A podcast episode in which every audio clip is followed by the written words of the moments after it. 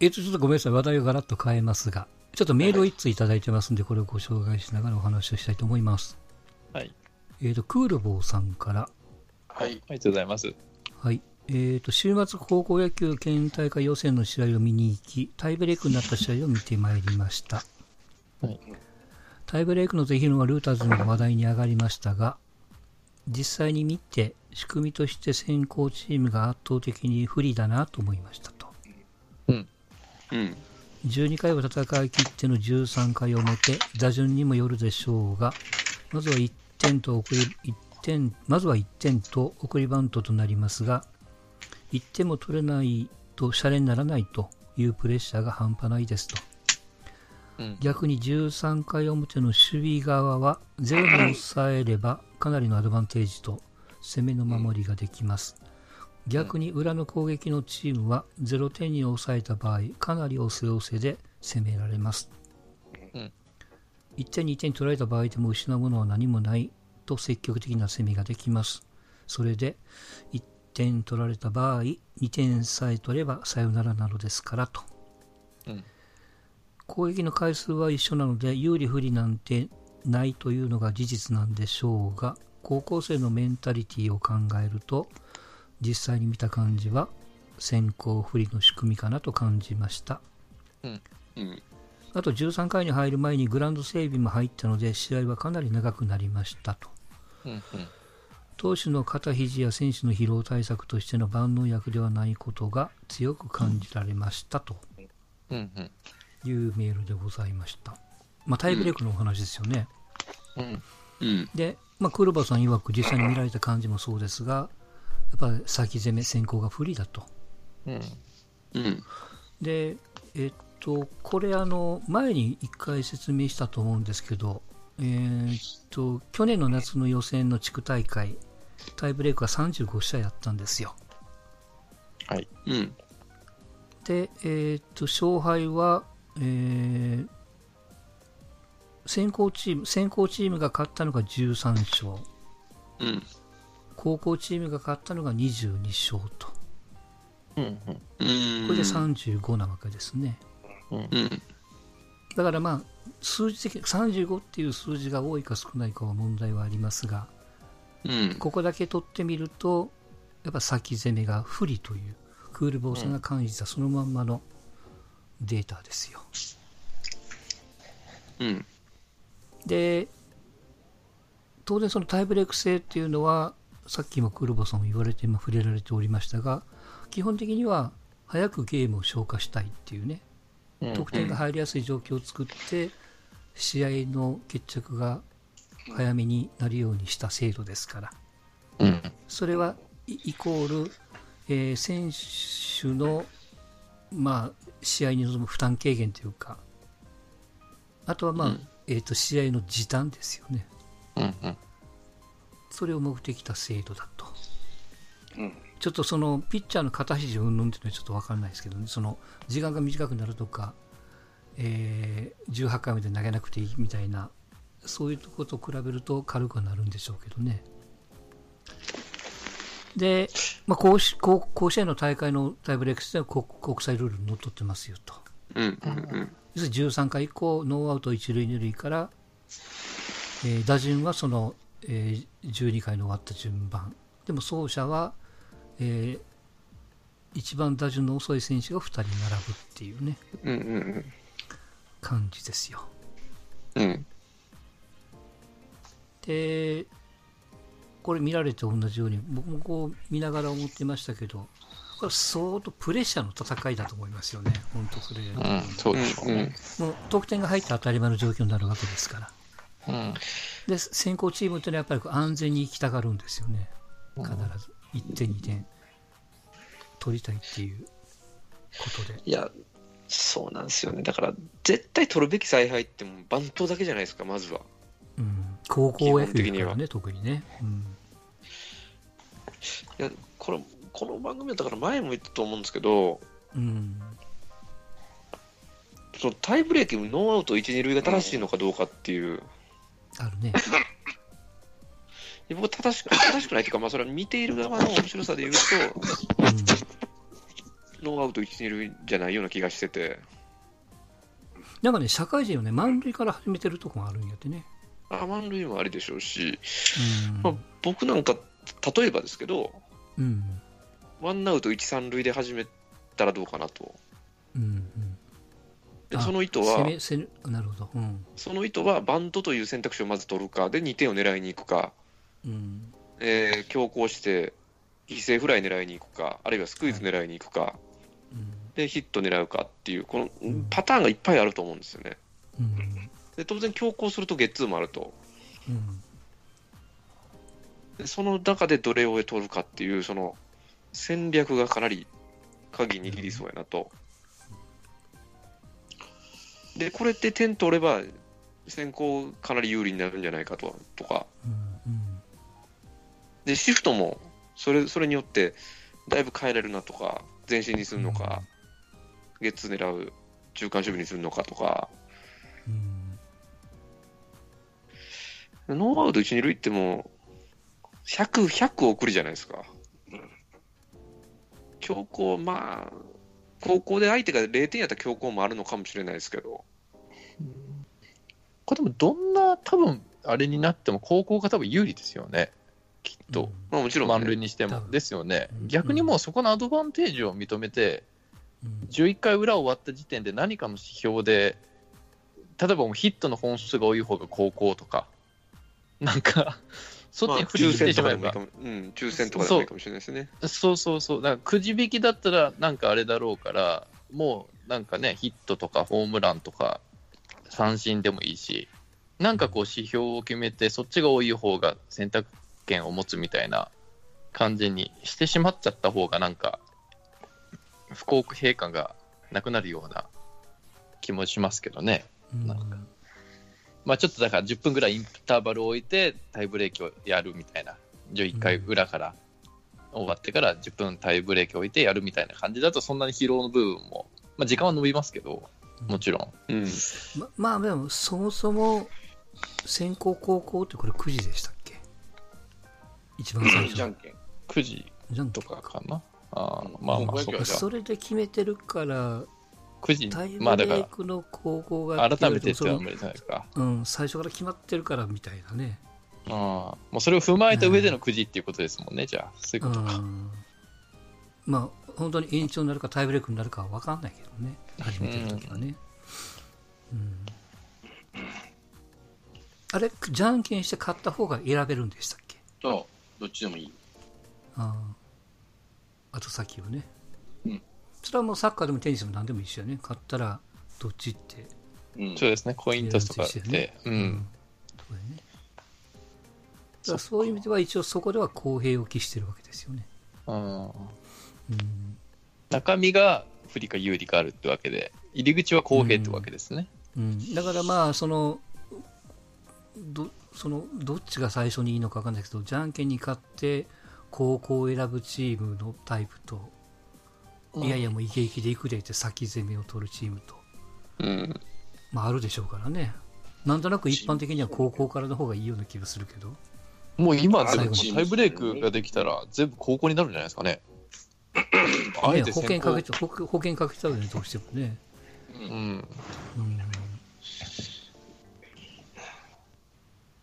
そういうのもデータで出てくったら面白いですけどね。そうですよね、うん。とりあえずさっきの35試合で、えーっと逆転の試合がサヨナラが2試合あったと。しかも3点差をひっくり返したっていう。うん、4点取られると追い越しはなかったうんうん。なるほどね。うん、地区大会ではななんか5点ひっくり返したっていう試合があったっていうねうん。ですけどねそういえばでもないですね。どっちがど勝ってどっちが選んだかみたいなのって、情報として一切出てこないですね。なんか。うん。そうですね、そうい。うん。アメフトとかうん、こうね、サッカーとかって、あもうそこからそうそうねして、こう、あ、こっちみたいな感じで選択するのが見えるから、あれだけど、見せればいいのにね、高校野球はあれち抽選で先行高校って決まるんじゃないよねあれ確か決まるのかな？じゃんけんやと思うけどな。この時はじゃんけん。今、今でもそうだと思いますね。あのドドローで A とか B とか決まるじゃないですか。何日の大会何日目の A とか B とか。A が先行、ああれ B がでは後攻みたいな。あではないのか。一塁側が高校とか先行とか、あれは一塁側、ベンチを決めるんでしょ？一塁側と三塁側と。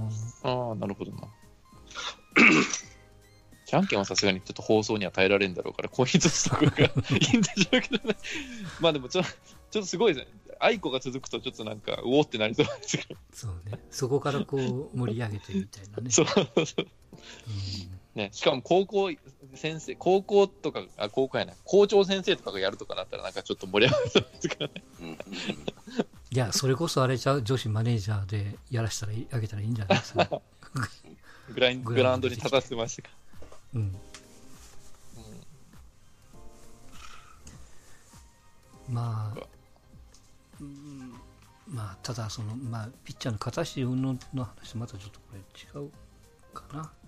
うんまあでも実際生でそのタイブレイクですか？を見たらやっぱまただいぶ見方変わるんでしょうね、ゲーム。あの、うんテレビとかじゃなくて。甲子園でもあったよね、タイブレイクって。やってなかったっけ？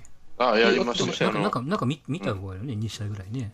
あの、あれ、あそうでしょ、星稜星稜と済美とか、うんそうだよね。ああの、満塁面白かったけどね逆転サヨナラの。うん。うん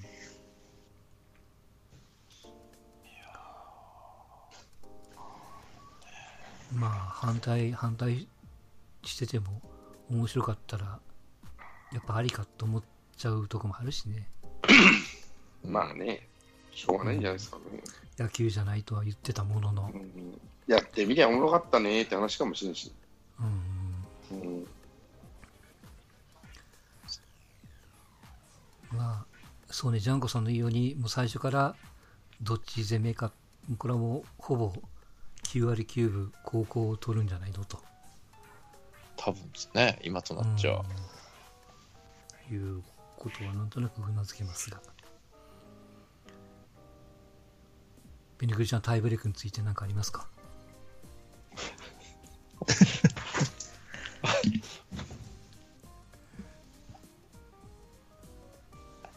いや、ごめんなさい、特にないですね。あじゃああの、中日の あの審判についてはどうですか、ペニクリちゃん。はい見てない問題の。ああ、そうですね。まあ、いや、でもあれは結局、あれなんですよね。確認が遅れただけなんですよね。うんうん、まあ、それはしょうがないですね。やっぱりプロプロの送球が早すぎたってことなんじゃないですかね。ああいう光景で高校野球でよく見るけどねああ。あそこまでひどいのありますかね？の試合であんだけひどいのはもう初めて見たなしうん。いや今の世の中映像は残りやんちゃんと。うん。うん見てへんの丸分かりでそらセーフって広げる審判も審判やけどね。でも何にもするわけにもいかんやろね。あれダメなんですかね？ダメなんですかね？そういうルールを作ればいいのに、もう分かんなかったら確認、ビデオで確認するみたいなルールは作れないもんなんですかね、あれ。どうどうなんですかね。だからじ自分で四角い 四角ういん。あ。れをすればいいわけでしょ、要は、うん、サインってね、ごめんと、でも、本来、今でこそその映像もね、写真もあれし、リクエストみたいな仕組みもありますけど、本来は、うん。その、見えてようが見えてないだろうが、現実がアウトだろうがセーフだろうが、それを決めるのが審判って話ですよね。うん。だから別にその金もらってるからセーフだとか、そういうのも含めて、別にその権限は審判にしかない話で、うん。別にやってる選手がセーフだとかアウトだとか、見てる人間がアウトとかセーフとか、本来言うべきことじゃないですよね。まあでも言うです。言う言う言うまあ言うべきなんですけど、うん、実際にそのね、証拠があるんで、もちろん言うべきなんですけど、いやでもあまあまあそうか。でも見てたかもそうだな証拠か。なるほどね。ただ、行行事はあの人ですからね。うん。まあでももうそ、それはなんか通じなくなる時代になってる感うん。が、さすがに。でもでもあの審判にしたらやってしもたって思ったでしょうね多分ねうしまったみたいな、あの瞬間。だけ結局別にね、あの、結局あれやってあの人だけがめちゃくちゃ責められてるじゃないですか。だから、そのルールを作ることによって、あの審判も結果として守られる形になるから、うん、なんかね、もうその、ね、前からストーンさんが言う、その相撲の行事だから差し違えたら払おうみたいなうん感覚がもしまだあるんだったら、早めに合理的なこう、判断をするっていう方向に、もうどうやったっちゃこの動画時代で無理ですからね、うんひたすら叩かれる材料にされるだけですからね。うん。あでもあれ本当かわいそう。コマ送りしなくても丸分かりの 動画が残ってるからね。ショートコントみたいな感じじゃないですか、あれ。ほんほんと、ほんとコントやわ、言われるように。うん、うんそう、だからもう、ねえ、まあ、とっさにセーフにするのは別にいいけど、もうあ怪しかったら自分でみたいな権限は持たせてもいいんじゃないかな。まあでも自分だとどこまで使っちゃうかがわかいいかわかんないからは、い。まあ、線引きするのはあるんでしょうけどね。うん。まあ、あとそのリプレイで言うと、まあ阪神の西のね、ライトゴロかなんかで、うん。ああ、巨人戦、うん。あのあの後で写真出回ってましたけども、まあ、あれがこう合成でなければですけどうん。あのミットに入る直前にボールが浮いてる状態で西がレースを踏んでる写真が出回っててね、西があれリプレイ検証したんですか？リプレイあれリプレイ検検証したんですよ、うん、証したか。で審判がアウトって言ったんですよね、いや、でもね、そういうことをうん。インスタで言うっていうのはいいことだと思いますけど、うん。うん。こいつバカちゃうかと。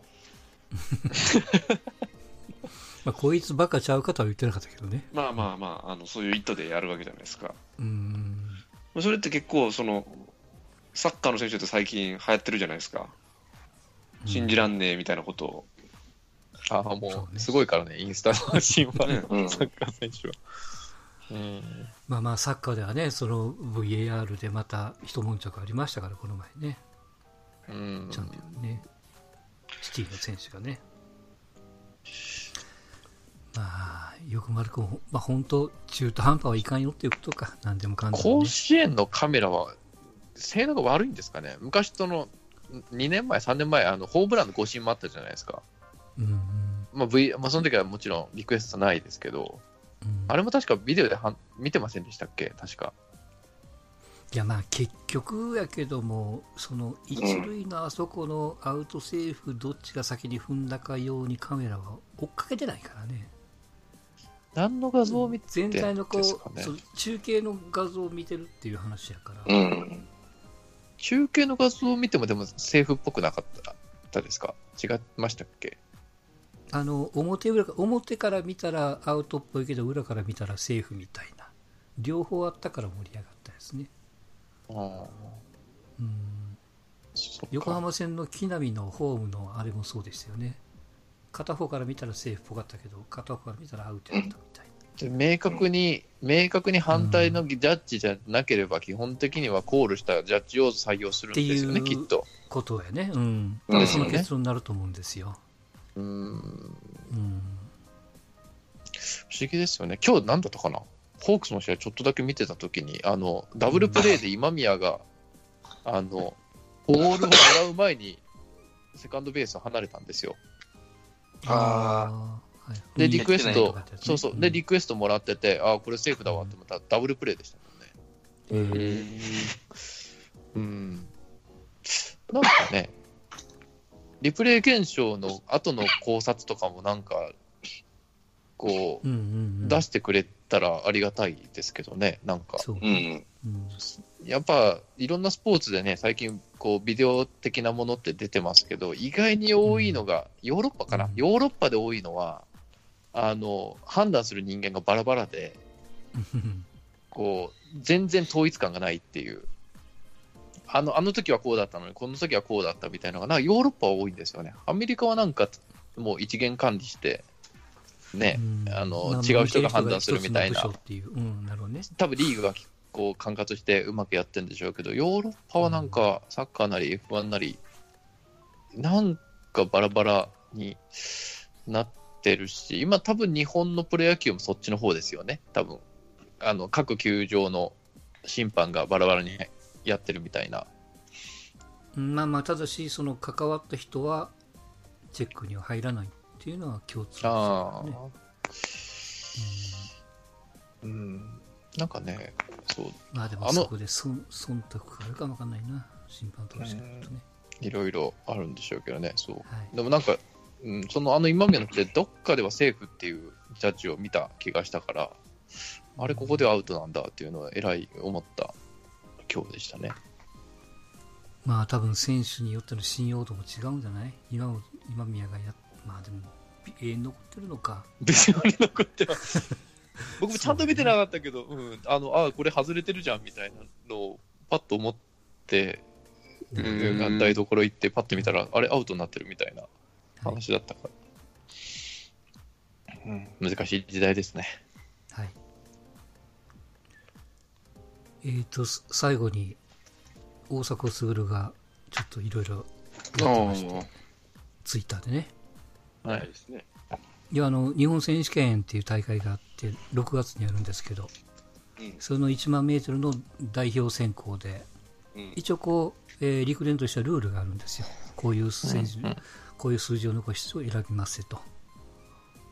でその枠に足らない場合はあるいは緊急的な何かがあったときは、えー強化委員会の推薦枠っていうのがあってここから選手を送りますと、うんでこの推薦枠がちょっともやっとしてるわけですよ。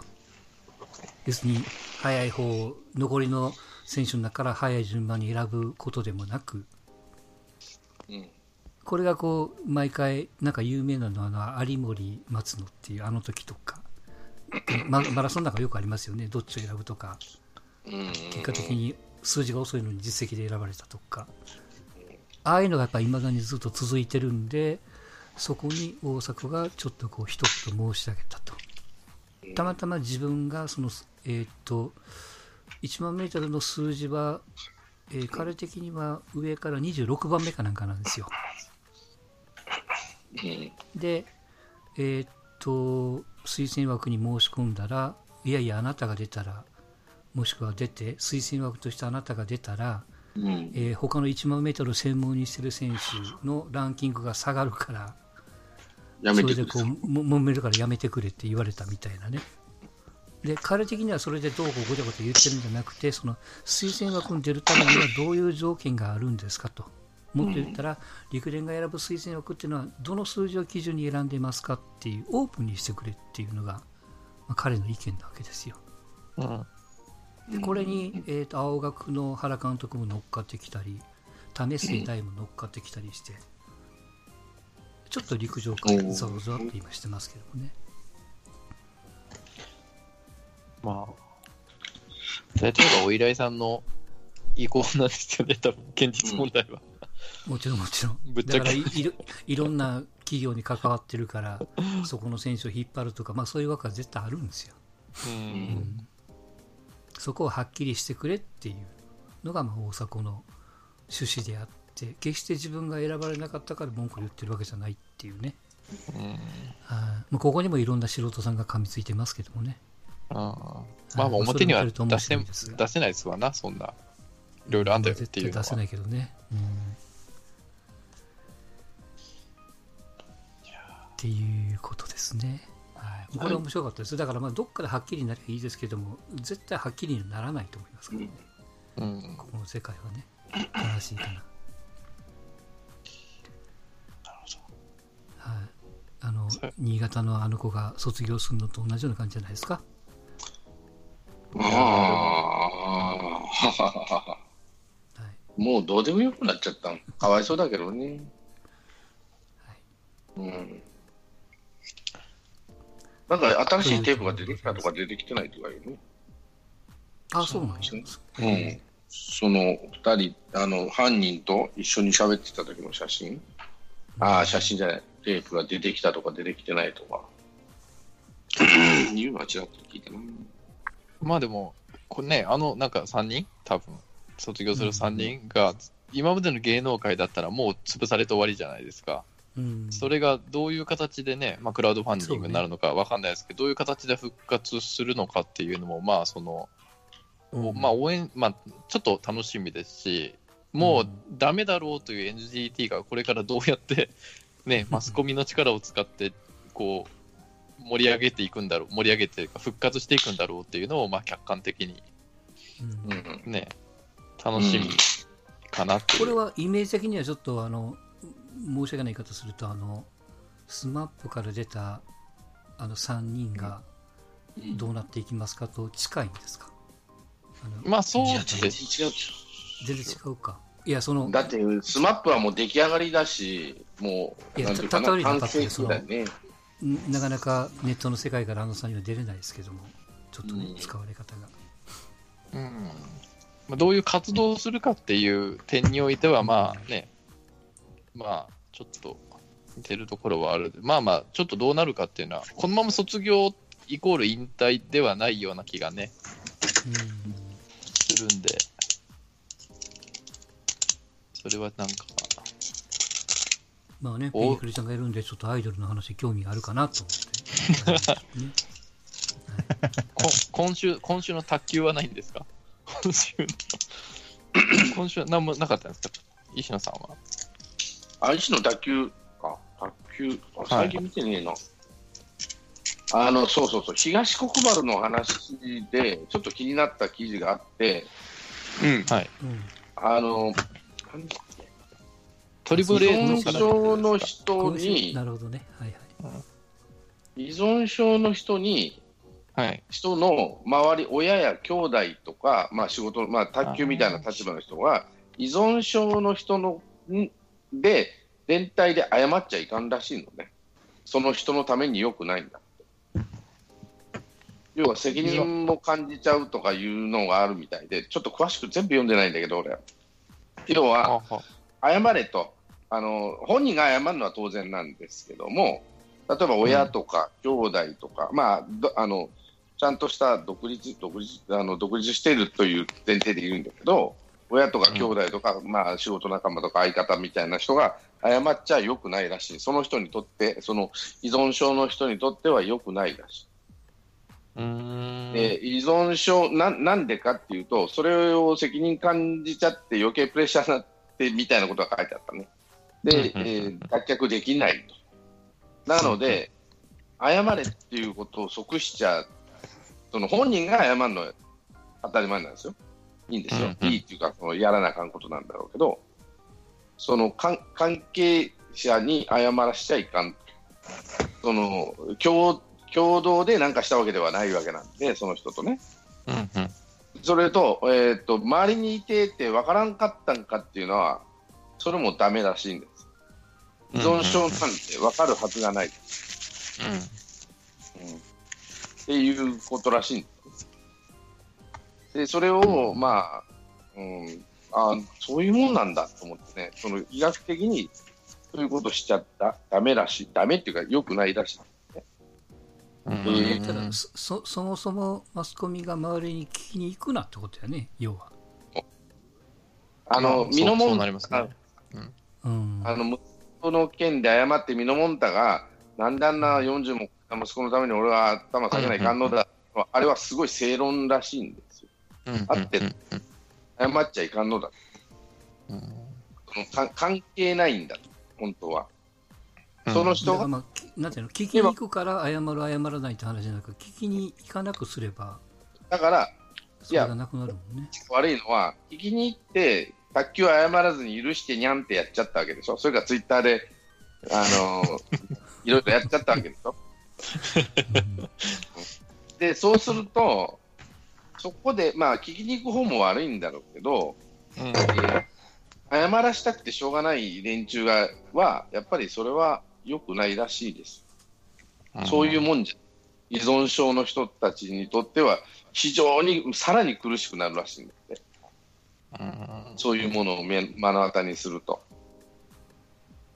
まあ、今その薬物云々のそのガイドラインっていうのがあって、まあ、それにのっとって各局みんなやってないっていうことですから、そうですね、全然あのダメだと、うん。全くその人にとっては、よいいとは言えない状況をマスコミなり、しかもそういう自分の名前と顔をさらして、文化人という人たちが出してるの、だから、あダメですよっていうのを即されて、あのツイッターで東もちょっと反応したみたいだね。でも言ったら、じゃあ、あの、酔っ払って明け方にコンビニでナンパして、女の子をひ追っかけ回して、次の日、髪の毛黒くして、ごめんなさいってするあのグループのお仲間さんは、あの場合は謝らんといかんのか。あれあの子も謝っちゃいかんなんて、あれはアル中だって。明らかにアルコール中毒の症状らしい。アル中の人はようんあの、要は依存症なんね。はい、はい。依存症か否かっていうのが、その、なんていうのかな、ボーダーラインっていうのか、その、見分けるところで、彼は多分アル中だっていう、そのその人曰くね。なるほどね。あの人だったかな、俺、リツイートしたんだけど、だからそこを分かってないのね、あそれを商売としてね、正義正義として引っ張る東国原さんはいかがなもんかと。うん、ごめんなさいね、さっきあの、いや、今週の卓球はって言うから、確か卓球の大会やってたよなと思って、言おうと思っの卓球のことかと思も調べてない。そうそう、忘れてたやつ、そういや、うん毎週、ね、維持の卓球をね、追っかけようっていう話をこの前もしてたばっかりで、すっかり忘れてた。はい。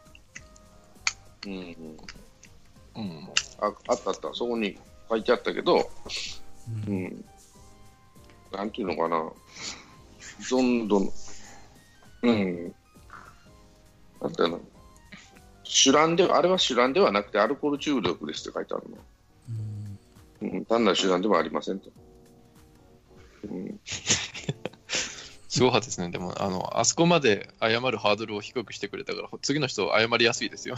安いね、多少のやり方はしても好感度上がるんじゃないかな。そうそうそう。うんそしてなぜか十何年前のこう草薙君は真摯に謝ってたっていう彼が僕が、めめっちゃかわいそう。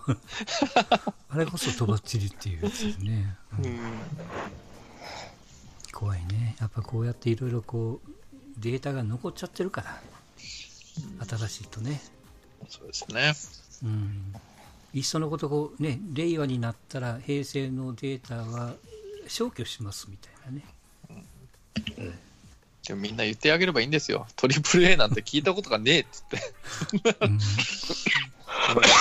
だから叩く必要もねえっつってまあフ。ァンにファンの子はかわいそうだなとは思うけど、そうそうそう、ファンはね。うんそれぐらいなもんで、ファンに対して謝る、だから例えばインターネットのうーんなチャンネルで、ね、YouTube かなんかでさ、ファンに謝りますってやったらいいんじゃないのと思うけどね。うん、別にあんな囲まれてわわ、まあ、韓国と日本も似てきたね、だんだんだんだんと。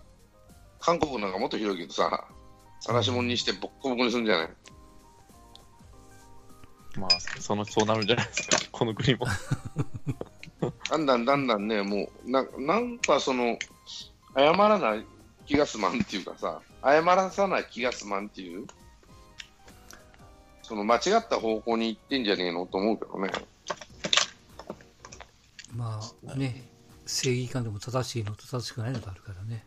うん。いや、正義感ほど危危ういもんないですよ、世の中で。うんうん。